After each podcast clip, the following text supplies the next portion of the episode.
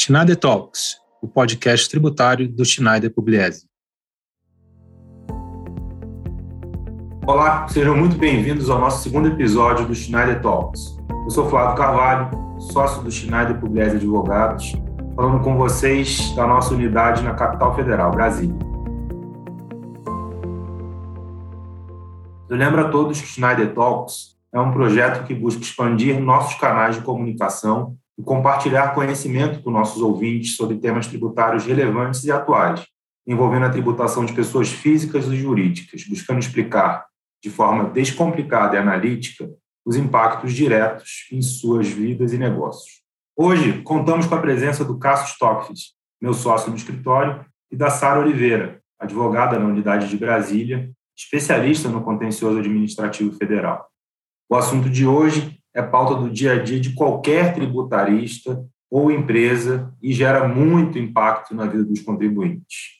Vamos falar um pouco sobre a atuação do CARF durante a pandemia e as expectativas sobre a atividade do órgão após o período.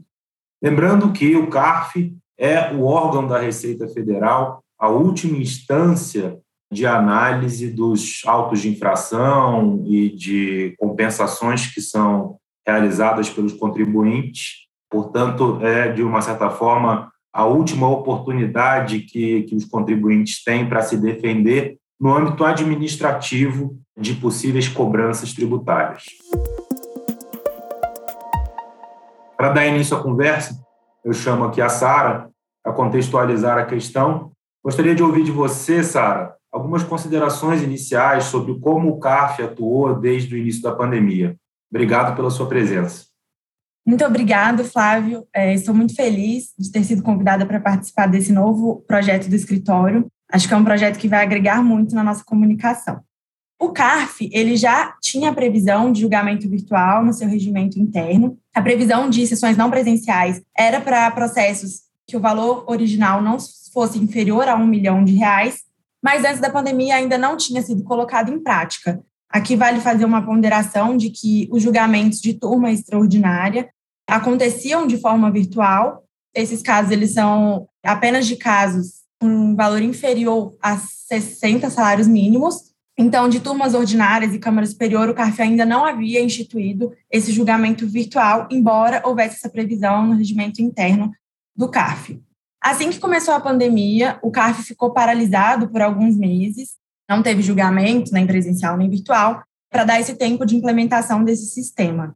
Em junho de 2020, começaram a ser realizadas essas sessões de julgamentos virtuais pelas turmas ordinárias e pela Câmara Superior de Recursos Fiscais. É, no início dessa sistemática, os patronos, os advogados dos casos, eles tinham que enviar a sustentação oral gravada e só tinham acesso ao vídeo do julgamento após cinco dias úteis do fim da reunião desse julgamento. Posteriormente, foi permitida a participação online dos advogados nas sessões de julgamento. Então, o advogado ele podia acessar a sessão de julgamento virtual em transmissão remota, mas o vídeo do julgamento também só era disponibilizado depois de cinco dias úteis. Apenas em agosto desse ano, então muito recente, o CARF permitiu a transmissão ao vivo de, das sessões do CARF. Essa transmissão ela é feita pelo YouTube. Então, o patrono do caso que vai sustentar ou que queira acompanhar o julgamento da sessão pode entrar pelo aplicativo que o CARF disponibiliza, participa da sessão, faz a sustentação oral e eventuais intervenções, e o vídeo também fica sendo transmitido ao vivo pelo CARF para outros advogados que queiram acompanhar casos de interesse ou para componentes de empresas que queiram assistir o julgamento em que é parte. Obrigado, Sara. Considerações eh, interessantes e relevantes de como é que foi esse processo dos últimos dois anos de aprendizado, tanto do, do órgão, com julgamentos virtuais, quanto, obviamente, dos contribuintes e dos advogados atuantes no CARF, de como realizar o seu trabalho é, semanalmente. Algo que alterou muito ao longo do tempo, nesses últimos dois anos de julgamentos virtuais, foram os valores dos casos selecionados ou selecionáveis para julgamento. Então, Cássio, diante dessa evolução que o órgão tem passado dos julgamentos virtuais. Queria ouvir um pouquinho de você, como é que foram aí, uh, os últimos dois anos em relação à alteração dos valores dos casos selecionáveis para julgamento. Mais uma vez, obrigado pela sua presença aqui no nosso bate-papo. Obrigado, Flávio. É um prazer estar aqui no nosso podcast, poder compartilhar alguns pensamentos com o nosso público. De fato, essa a, a questão do, do, valor dos processos durante a pandemia lá no, lá no CARF foi algo que, que foi se alterando e foi revelador de como essa a sistemática de julgamento virtual, ela em grande parte funcionou e tanto que os processos começaram com um valor de um milhão para serem julgados. Aí, alguns meses depois, ele foi aumentado para 8 milhões, o valor do caso, e depois para 12 milhões. Ficou algum tempo em 12 milhões, e aí, finalmente, há, alguns meses, esse valor foi elevado para 36 milhões, e com isso, muitos casos que antes não estavam sendo julgados puderam entrar na pauta do CARF, e com isso, o órgão também conseguiu um fluxo de julgamentos muito mais intenso, até mesmo porque, de acordo com informações lá do, do próprio CARF, esse valor já abrange mais de 95% do acervo de processos. Então, já tem muito caso sendo julgado, a velocidade do órgão está, vamos dizer, forte, e o que mostra o sucesso dessa sistemática que foi implementada. Sem dúvida, Cássio. Agora, o que parece, a uma primeira é, vista, uma questão simples, de qual o valor que envolve aquela autuação fiscal ou aquele processo de compensação para identificação do caso selecionado para julgamento, mas o que nós vimos é que a implementação e a operacionalização desse, dessa seleção desses casos não foi algo tão simples, né? Acabou sendo marcado por dúvidas e interpretações diferentes entre os contribuintes e o CARF. Pode falar um pouco para a gente, Cássio? O que foi essa controvérsia? Exato, Flávio, muito bem observado isso. Em verdade, o que a gente observou é que em algumas turmas, esse valor de um milhão, depois oito, depois 12, depois 36, para algumas turmas, esse limite a ser considerado envolvia o crédito tributário como um todo, ou seja, principal, multa e juros. Então, o valor total devia estar dentro desse limite. Para outras turmas, a gente viu a turma considerando apenas o principal envolvido, e também houve discussão se seria o valor histórico ou valor atualizado. A maioria das turmas adotaram o entendimento de que deveria se levar em conta o valor histórico e não o valor atualizado. Então, de fato, houve aí essa, essa controvérsia. A gente percebeu também que, às vezes, para afastar esse problema, algumas turmas, então, não deixavam o valor se aproximar muito do teto, justamente para fugir dessa discussão que não foi devidamente regulamentada, se envolveria a principal multijuros ou só o, o principal. Outro, porém, que a gente observou nessa na, na, implementação dessa sistemática foi a questão de, das audiências. Né? No começo, é, não se conseguia fazer o despacho com o conselheiro, sendo que o, despacho era algo muito relevante na, quando os julgamentos eram presenciais, é, o despacho era feito ali no, no, no, próprio CARF, enfim, nos corredores, nos intervalos dos julgamentos. E nos primeiros meses de, de pandemia não, não, não houve essa possibilidade. E logo depois se abriu sim a possibilidade de despacho com os conselheiros, com devido agendamento, com a secretaria. Então, isso foi excelente, é, é, funcionou muito bem o agendamento desses despachos, havia uma oportunidade de conversar com, com o relator, é, e sempre acompanhado por, por mais um conselheiro da turma. Agora, nos últimos meses, o que a gente percebeu foi que essa possibilidade se restringiu. Vários pedidos de audiência não, não eram respondidos, ou, ou sempre vinha uma resposta de que não havia agenda, né, que, o, que o conselheiro estava sem agenda. E, muito curiosamente, saiu aí uma portaria nova regulamentando a, a, o procedimento de audiência. Então, a gente espera que agora funcione, eu volte a funcionar muito bem como estava funcionando antes essa, essa questão da, das audiências. Um outro ponto que vale a pena mencionar são os memoriais. É, presencialmente eles eram entregues na época do julgamento presencial lá diretamente para os conselheiros, havia a oportunidade de explicar o memorial. Agora o memorial precisa ser enviado com bastante antecedência em via eletrônica então, não, não, se tem muita certeza em que medida o memorial é eficaz, em que medida que o, o conselheiro tem acesso ou acaba lendo o memorial. Então, acho que esses são alguns, alguns dos, dos, dos poréns aí dessa sistemática. É, você trouxe um ponto bastante atual, né? A publicação da portaria 12.225, né, que passou a regulamentar as marcações né, de audiência, quais são as regras para se marcar audiências com os conselheiros.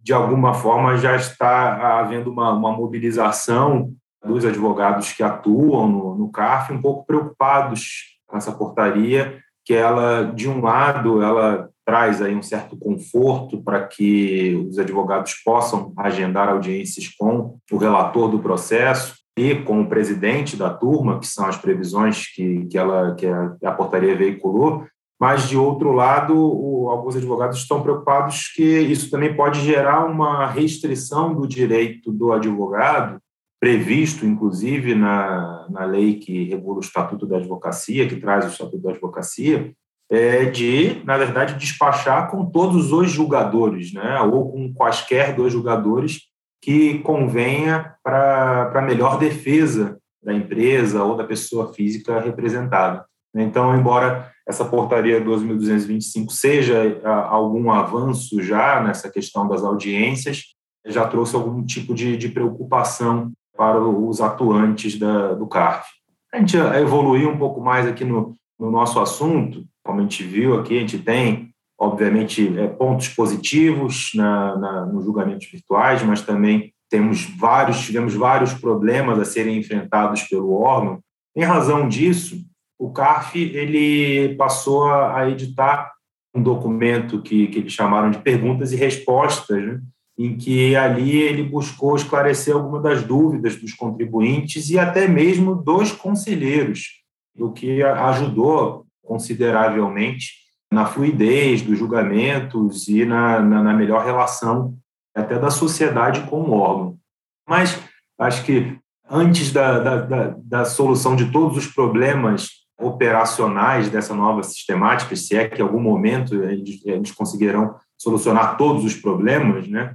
É um sistema de julgamento muito novo, até os tribunais, o Supremo Tribunal Federal, o Superior Tribunal de Justiça é, e os outros tribunais do país têm também utilizado essa sistemática de julgamentos virtuais e está em constante é, evolução.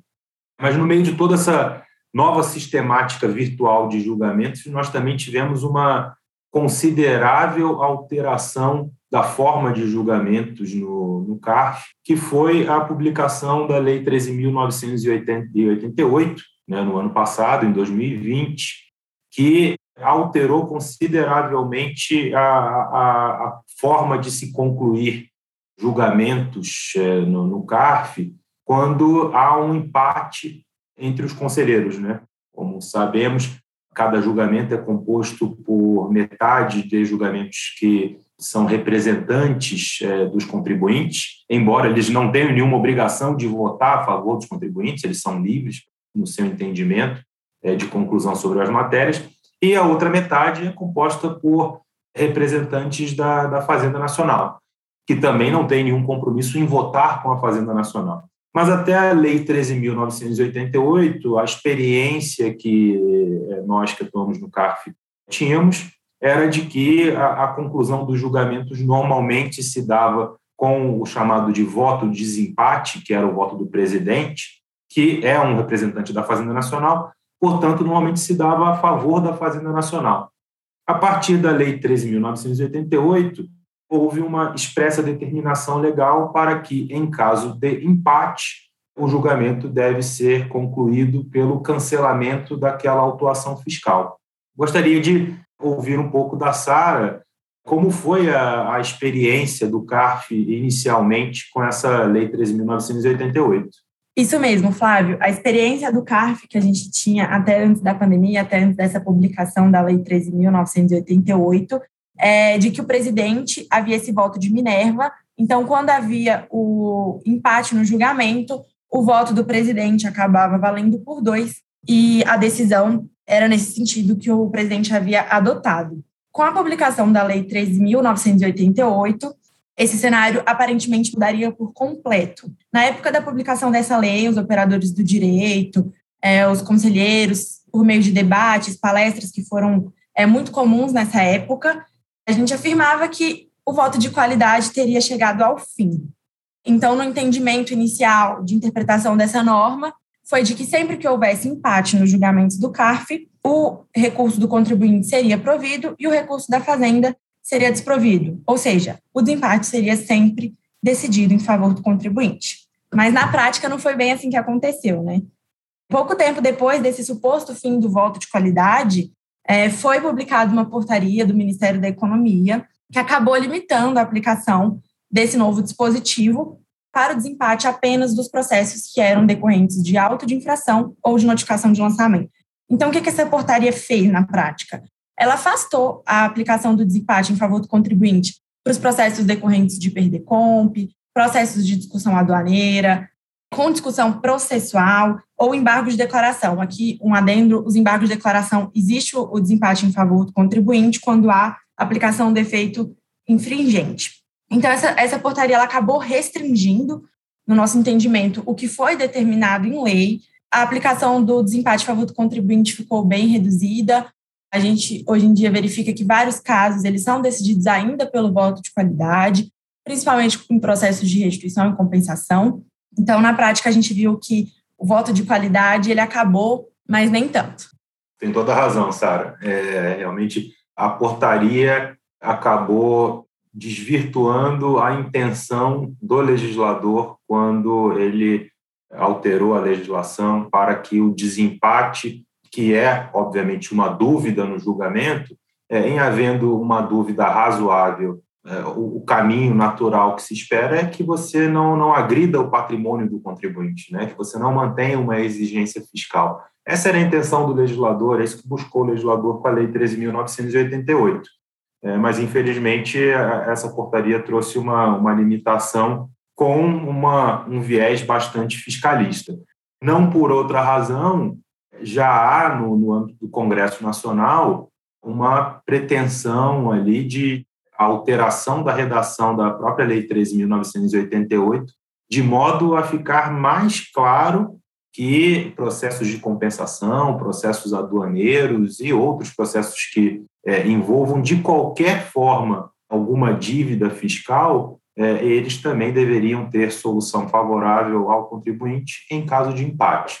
Também é importante a gente lembrar que a Lei 13.988 ela foi e está sendo ainda né, objeto de, de questionamento perante o Supremo Tribunal Federal. Né? Existem algumas ações diretas de inconstitucionalidade ajuizadas pelo Partido Socialista Brasileiro, pela própria Associação Nacional dos Auditores Fiscais da Receita Federal, a ANFIP, que sempre foi bastante contrária e continua com um posicionamento contrário a essa alteração na sistemática de julgamento. Vamos ver como é que essas ações diretas de inconstitucionalidade são concluídas e também, de outro lado, se o Congresso Nacional aprova uma norma que fique mais claro essa intenção do legislador com relação ao que se pretendia fazer com a Lei 13988. Cássio, diante dessa, é, dessa norma que está em vigor, né, a Lei 3.988, você poderia trazer para, para os nossos ouvintes alguns exemplos de julgamentos recentes do CARF ao longo aí desse último um ano que levaram a mudanças de posicionamento do CARF com base nesse critério de desempate em favor do contribuinte? Ah, sem dúvida, Flávio, em que pese aí, como você bem observou, as tentativas do, do fisco de restringir a aplicabilidade da, da, da mudança do, do, voto de qualidade, é, ainda assim a gente observou que algumas teses algumas discussões que tinham desfecho desfavorável ao contribuinte acabaram agora passando a ser decididas em favor do, do contribuinte. E é, é interessante lembrar que muitas dessas teses envolvem valores elevados que, pelo limite de 36 milhões, não não eram, não são não são julgados. Então, muitos desses casos não, não foram apreciados, mas alguns que ficaram abaixo do limite e é, se tratava de autos de infração, foram sim apreciados já um novo voto de qualidade. Um, um, exemplo claro aqui que a gente viu foi, inclusive no mês passado, no começo de setembro, foi um julgamento da trava de, da trava de 30%. Tá? Essa era uma a trava de 30% na hipótese de extinção da pessoa jurídica, seja extinção propriamente ou, ou, ou extinção via, via incorporação essa tese, ela historicamente, durante muitos anos, no começo dos anos 2000, ela era uma tese que era julgada favoravelmente ao contribuinte, ou seja, não haveria a trava de 30% na compensação de prejuízo e base negativa de imposto de renda e CSLL, na hipótese de não haver continuidade da pessoa jurídica, ou seja, na extinção ou na incorporação. Em 2009, refletindo uma decisão do Supremo que entendeu que a compensação de prejuízo fiscal seria um benefício fiscal, enfim, e não algo decorrente da própria sistemática do imposto, o CARF acabou virando essa tese em desfavor dos contribuintes. Foi aí um grande foi uma bomba no colo dos contribuintes, porque muitos contribuintes tinham se organizado, se planejado, considerando que era assim possível utilizar o prejuízo fiscal e a base de cálculo negativa em sua integralidade, sem qualquer limitação, na hipótese de extinção ou na, na, na hipótese de incorporação. E essa mudança pegou todo mundo de surpresa e muitos contribuintes foram autuados aí com multas pesadíssimas. Esse entendimento prevaleceu durante muito, mais de 10 anos no CARF, ou seja, esse, esse entendimento desfavorável, e agora, felizmente, a gente, a gente se deparou com essa com essa decisão de relatoria do, do, do conselheiro Caio Quintela, o acórdão de número 9101-005728, no qual ele, ele deixou muito claro que a trava de 30% ela só faz sentido se a gente considerar que existe uma continuidade da pessoa jurídica, se ela, ela vai continuar apurando imposto de renda, apurando CSLL ao longo das suas atividades, aí sim o fisco tem é justificada essa intenção do fisco de garantir um, um, recolhimento periódico do imposto, limitando a compensação do prejuízo. Agora, se a, a empresa vai deixar de existir, não há qualquer sentido em se limitar a compensação do prejuízo, pois, do contrário, vai acontecer um efeito de, de, de tributação do patrimônio. Aquele patrimônio que que havia um valor positivo foi tributado e posteriormente a empresa teve um valor negativo e depois um, uma, um pequeno ganho, ele já seria tributado mesmo na, na existência de prejuízo. Então, nesse ponto, seria desarrazoado a, a existência da trave. Então, essa foi uma importante tese que a gente viu uma mudança no entendimento do CARF. E lembrando, né, Cássio, que é, para quem a gente não tem aí uma defesa até da Fazenda Nacional de que isso só aconteceu porque agora o voto de desempate é favorável ao contribuinte. Este entendimento do Caio, que Caio Quintela, o relator deste processo, era um entendimento do antigo Conselho de Contribuintes, prevaleceu este entendimento durante muitos anos no CARF. Né? Então, não foi aí uma posição que agora surgiu do nada com a única intenção de beneficiar os contribuintes, né, que é um pouco do argumento é, daqueles que são contra o voto de desempate favorável ao contribuinte. É, é um entendimento bastante antigo no CARF, que em um determinado momento também sofreu aí uma, uma modificação, né, numa linha de interpretação de que a compensação de prejuízo é benefício fiscal, né, e por ser benefício fiscal pode ter é, essa limitação. Então, é, é, importante a gente colocar também a, o tema, essa tese, uma perspectiva histórica, né, justamente para que a gente não faça uma avaliação é, equivocada do voto de desempate. O voto de desempate foi muito bem lançado pelo, pelo conselheiro Caio. É, a gente pode ver que ele deixou muito claro que, quando os ministros do Supremo analisaram a questão, alguns deles excepcionaram de maneira clara uma situação de extinção da pessoa jurídica, deixando de, de forma expressa a, a mensagem de que a avaliação deles era para uma tinha como pressuposto a continuidade da pessoa jurídica. Então, o voto ele, ele traz a justificação para afastar a aplicabilidade da decisão do Supremo que deu base à mudança de entendimento lá em, em, em 2009. Então, o voto é bastante sólido. Agora, uma, enfim, também é, é, um outro, uma outra decisão super interessante também agora de setembro e também de, de relatoria do, conselho, do conselheiro Caio foi a questão do, do pagamento de juros sobre capital próprio de forma retroativa.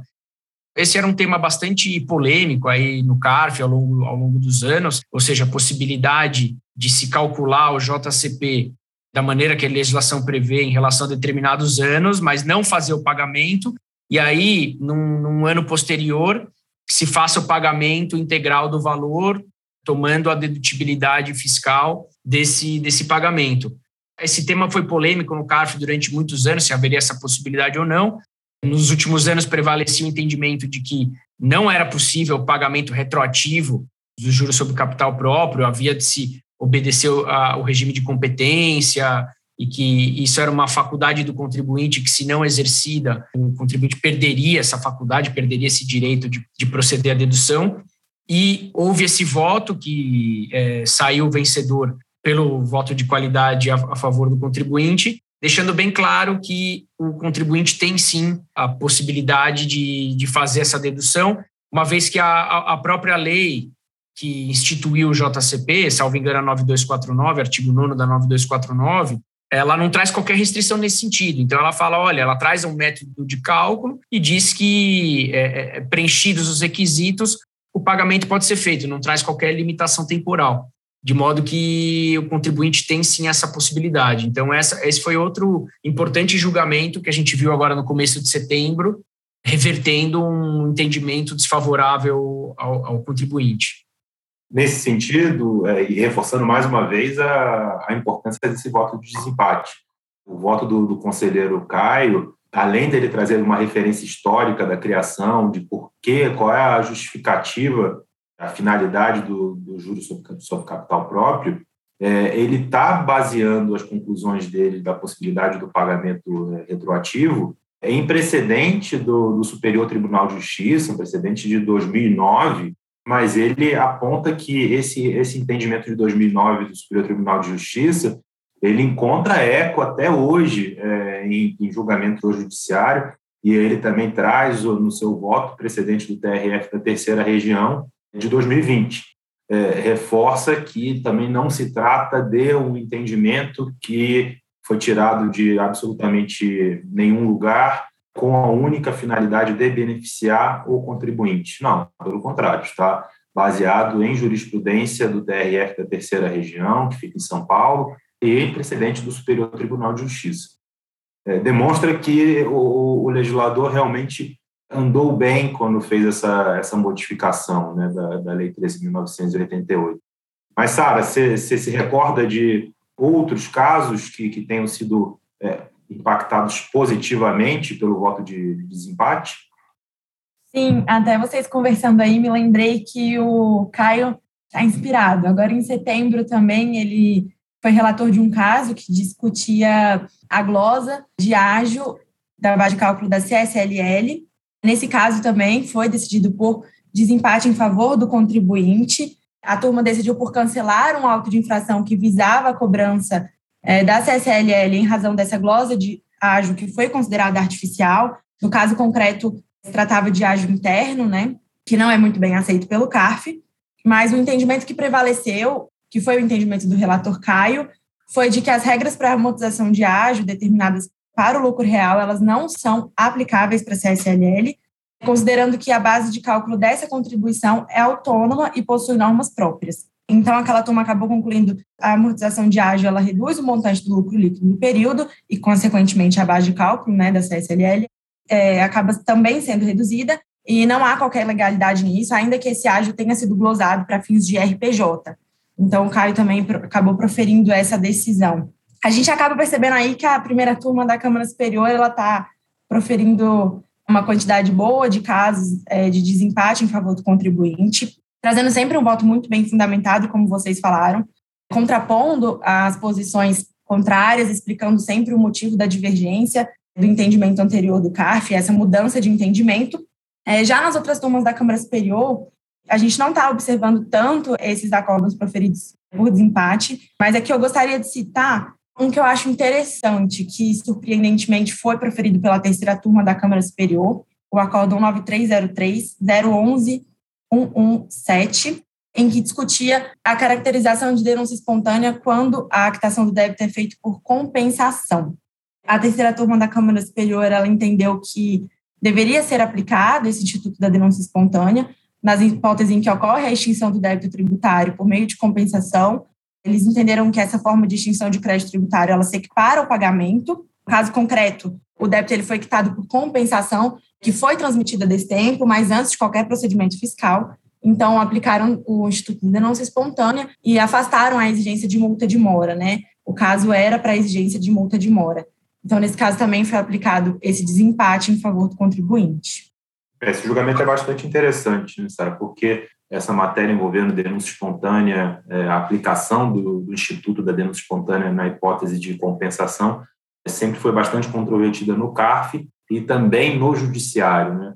com é, um entendimento que, na minha concepção, uma parte das vezes é, não era o mais correto. Eu acho que essa linha de interpretação que prevaleceu no julgamento que você acabou de se referir é mais coerente com a, a legislação e com o que pretendeu o, o, legislador e o CTN, né?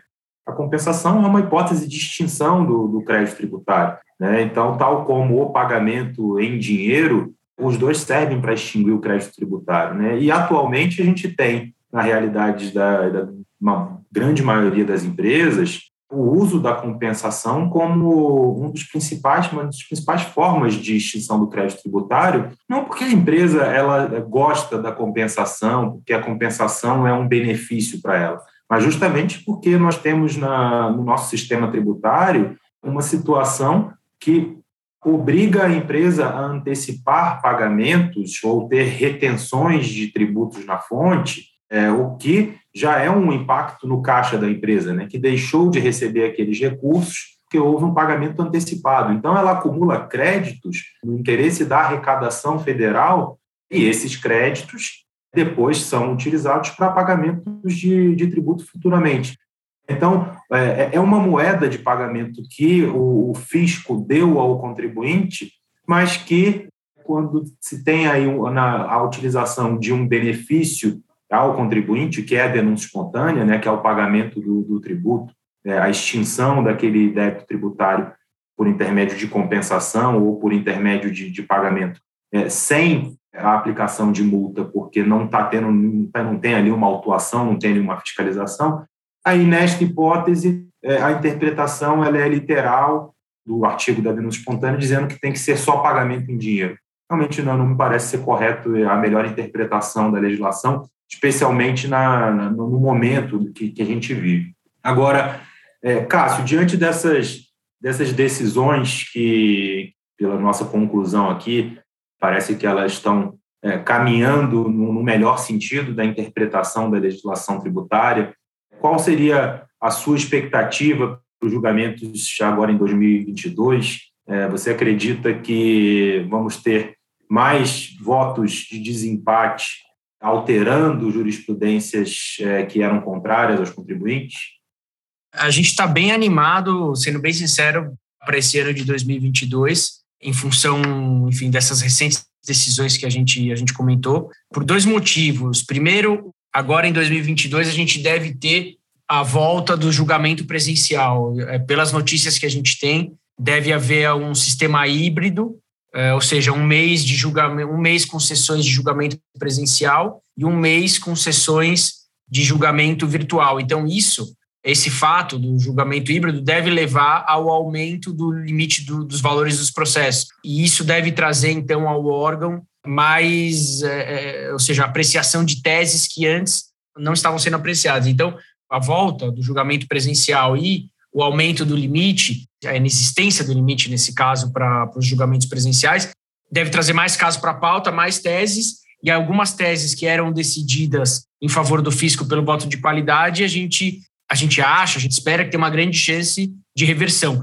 Eu posso mencionar uma delas, que a expectativa é grande, que são os stock options, ou seja, a, caracterização do stock option como rendimento aí sujeito à contribuição previdenciária ou sujeito a imposto de renda, Existe uma discussão muito grande se isso seria um rendimento do trabalho ou mesmo um rendimento típico de uma relação de emprego ou se seria algo com risco e aí, portanto, só sujeito a, a ganho de capital quando há alienação na, na bolsa. Então, essa é, é, é o, o, entendimento do órgão tem sido de que é sim um rendimento do trabalho e sujeito, portanto, à retenção na fonte, ao pagamento de imposto de renda da, da pessoa física pela tabela progressiva e mesmo a exigência de contribuição previdenciária patronal por parte das empresas, a gente espera que existe uma expectativa de que o, o entendimento do contribuinte deva prevalecer ou possa prevalecer, uma vez que os argumentos são sólidos para dizer que é um,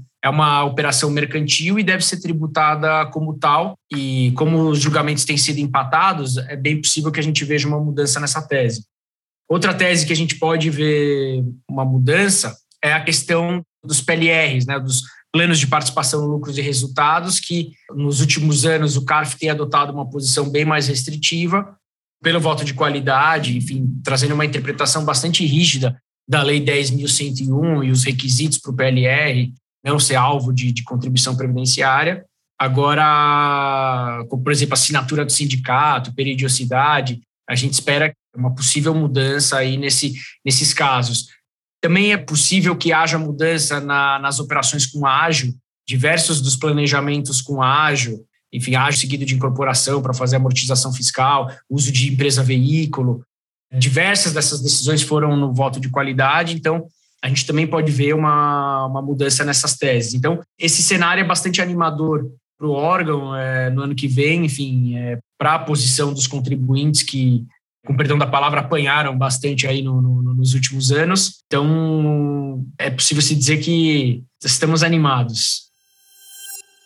Fico feliz de ouvir essa sua expectativa. Compartilho dela também, Cássio. Agora, Sara, estamos próximos do, do final aqui desse nosso episódio, queria ouvir de você, em termos procedimentais, você acredita que o CARF deve continuar com esses julgamentos 100%, 100 virtuais ou teremos a, a volta dos julgamentos presenciais? A expectativa é que em 2022 a gente volte a ter julgamentos presenciais no CARF deve ser adotado um sistema híbrido de julgamento, mesclando entre as sessões presenciais e virtuais, porque, como já foi até falado, os julgamentos virtuais eles estão tendo sucesso, traz uma certa agilidade de procedimento tanto pelos conselheiros quanto pelos advogados. Mas a intenção é que essas sessões presenciais elas sejam destinadas principalmente para esses casos com valores superiores a 36 milhões, que é o valor admitido em sessão virtual atualmente, mas também há um pleito dos advogados que deve ser atendido aí pelo CARF de que os patronos eles tenham essa faculdade de solicitar a transferência do caso do julgamento virtual para o julgamento presencial. Então ficaria a critério dos patronos do caso, junto com os clientes, selecionar os casos estratégicos que são melhores trabalhados de forma presencial do que virtual. A gente ainda não tem uma informação concreta de como poderia é, ser esse sistema híbrido né, no próximo ano, mas uma boa sugestão, um bom, vamos dizer assim, chute, é de que o conselho funcionará um mês com reuniões virtuais e um mês com é, reuniões presenciais. Não foi definido o, uma quantidade de sessões presenciais que deve, deva ter no ano, porque isso depende bastante da demanda. Isso também pode mudar de sessão para sessão, né? De acordo com a demanda de cada tema, de, das turmas de julgamento. Importante aí que já teve um spoiler no evento que teve fechado do CARF, mas os conselheiros acabaram é, trazendo essa informação a público, de que já em janeiro de 2022 deve ocorrer as sessões presenciais para suprir essa demanda dos advogados, né, que preferem ter o julgamento presencial, que facilita é, a entrega de memoriais, facilita o despacho, que nem sempre é possível de forma virtual. Então, já em janeiro de 2022 deve ser inaugurado aí essas, essa volta das sessões presenciais, é, o que traz é, grande animação e para os contribuintes, porque realmente, em alguns casos estratégicos, a gente sente essa necessidade do julgamento presencial, do contato com o conselheiro, do debate, que acaba sendo mais produtivo em alguns casos específicos de forma presencial. É, esse ponto, Sara, se me permite, é, é interessante mencionar que no começo do, dos julgamentos virtuais era permitido a solicitação de retirada de pauta sem qualquer motivo. Então, se o patrono sentia que esse era um caso que merecia uma sustentação oral presencial, um despacho presencial, com memoriais entregues de maneira presencial, você podia solicitar a retirada. E no, de alguns meses para cá foi editada uma portaria que proibiu que o patrono peça retirada de pauta sem algum motivo justificado. E a gente sabe que essa questão do motivo justificado é, é bem relativa, cada turma, cada secretaria, cada turma, o presidente interpreta de um jeito. Então, de fato, isso vai ser muito bem-vindo, essa possibilidade de é, requerer o julgamento presencial sem qualquer limitação. Verdade, eu gostei do uso da, da expressão pela Sara spoiler. São tantas mudanças né, que, a gente, que a gente tem aí nos últimos anos, que uh, nós que trabalhamos ali no CARF ficamos ali nessa expectativa quase realmente de, de séries da, da, Netflix, da Amazon Prime. Qual vai ser a próxima do órgão, né? O que vem pela frente, né? Então, realmente, é, eu acho que foi muito feliz o uso da, da expressão spoiler, Sara. Chegamos aqui ao final deste capítulo. Né? Foi muito bom ter vocês, é, Sara, Cássio, aqui nesse, nesse bate-papo. É, espero reencontrá-los em breve para tratar de, de outros assuntos. Gostaria de também é, deixar aqui uma lembrança para que os nossos ouvintes fiquem atentos a, a um julgamento que está acontecendo no Supremo Tribunal Federal, que envolve a ação direta de inconstitucionalidade 2446. Nela, inclusive, há relação direta com o nosso tema de hoje. Né? Nela está em análise a, a constitucionalidade do parágrafo único do artigo 116 do Código Tributário Nacional, é, norma que autoriza a, a autoridade administrativa, ou seja, aos fiscais, a desconsiderarem atos e negócios é, praticados pelos contribuintes quando essa autoridade fiscal entende que esses atos, esses negócios tiveram a finalidade de simular né, a, a, a não ocorrência de um fato gerador de um tributo.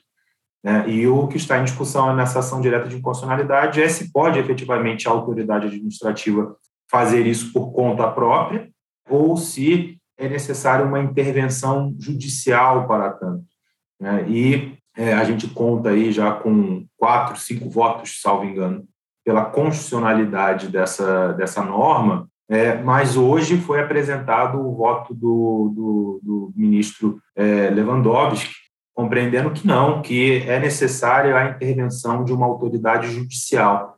Embora a gente também saiba que esse parágrafo único do artigo 116 ainda necessita de uma regulamentação é, via lei ordinária, é muito relevante que os nossos ouvintes é, acompanhem o término desse julgamento, porque se declarada a inconstitucionalidade é, desta norma, é, nem que venha uma lei ordinária posteriormente, a, não, não poderá ser desconsiderado pela autoridade administrativa esses planejamentos é, muitos deles que chegam ao CARF e acabam com conclusões é, no sentido de que houve sim simulação ou fraude praticado pelos contribuintes.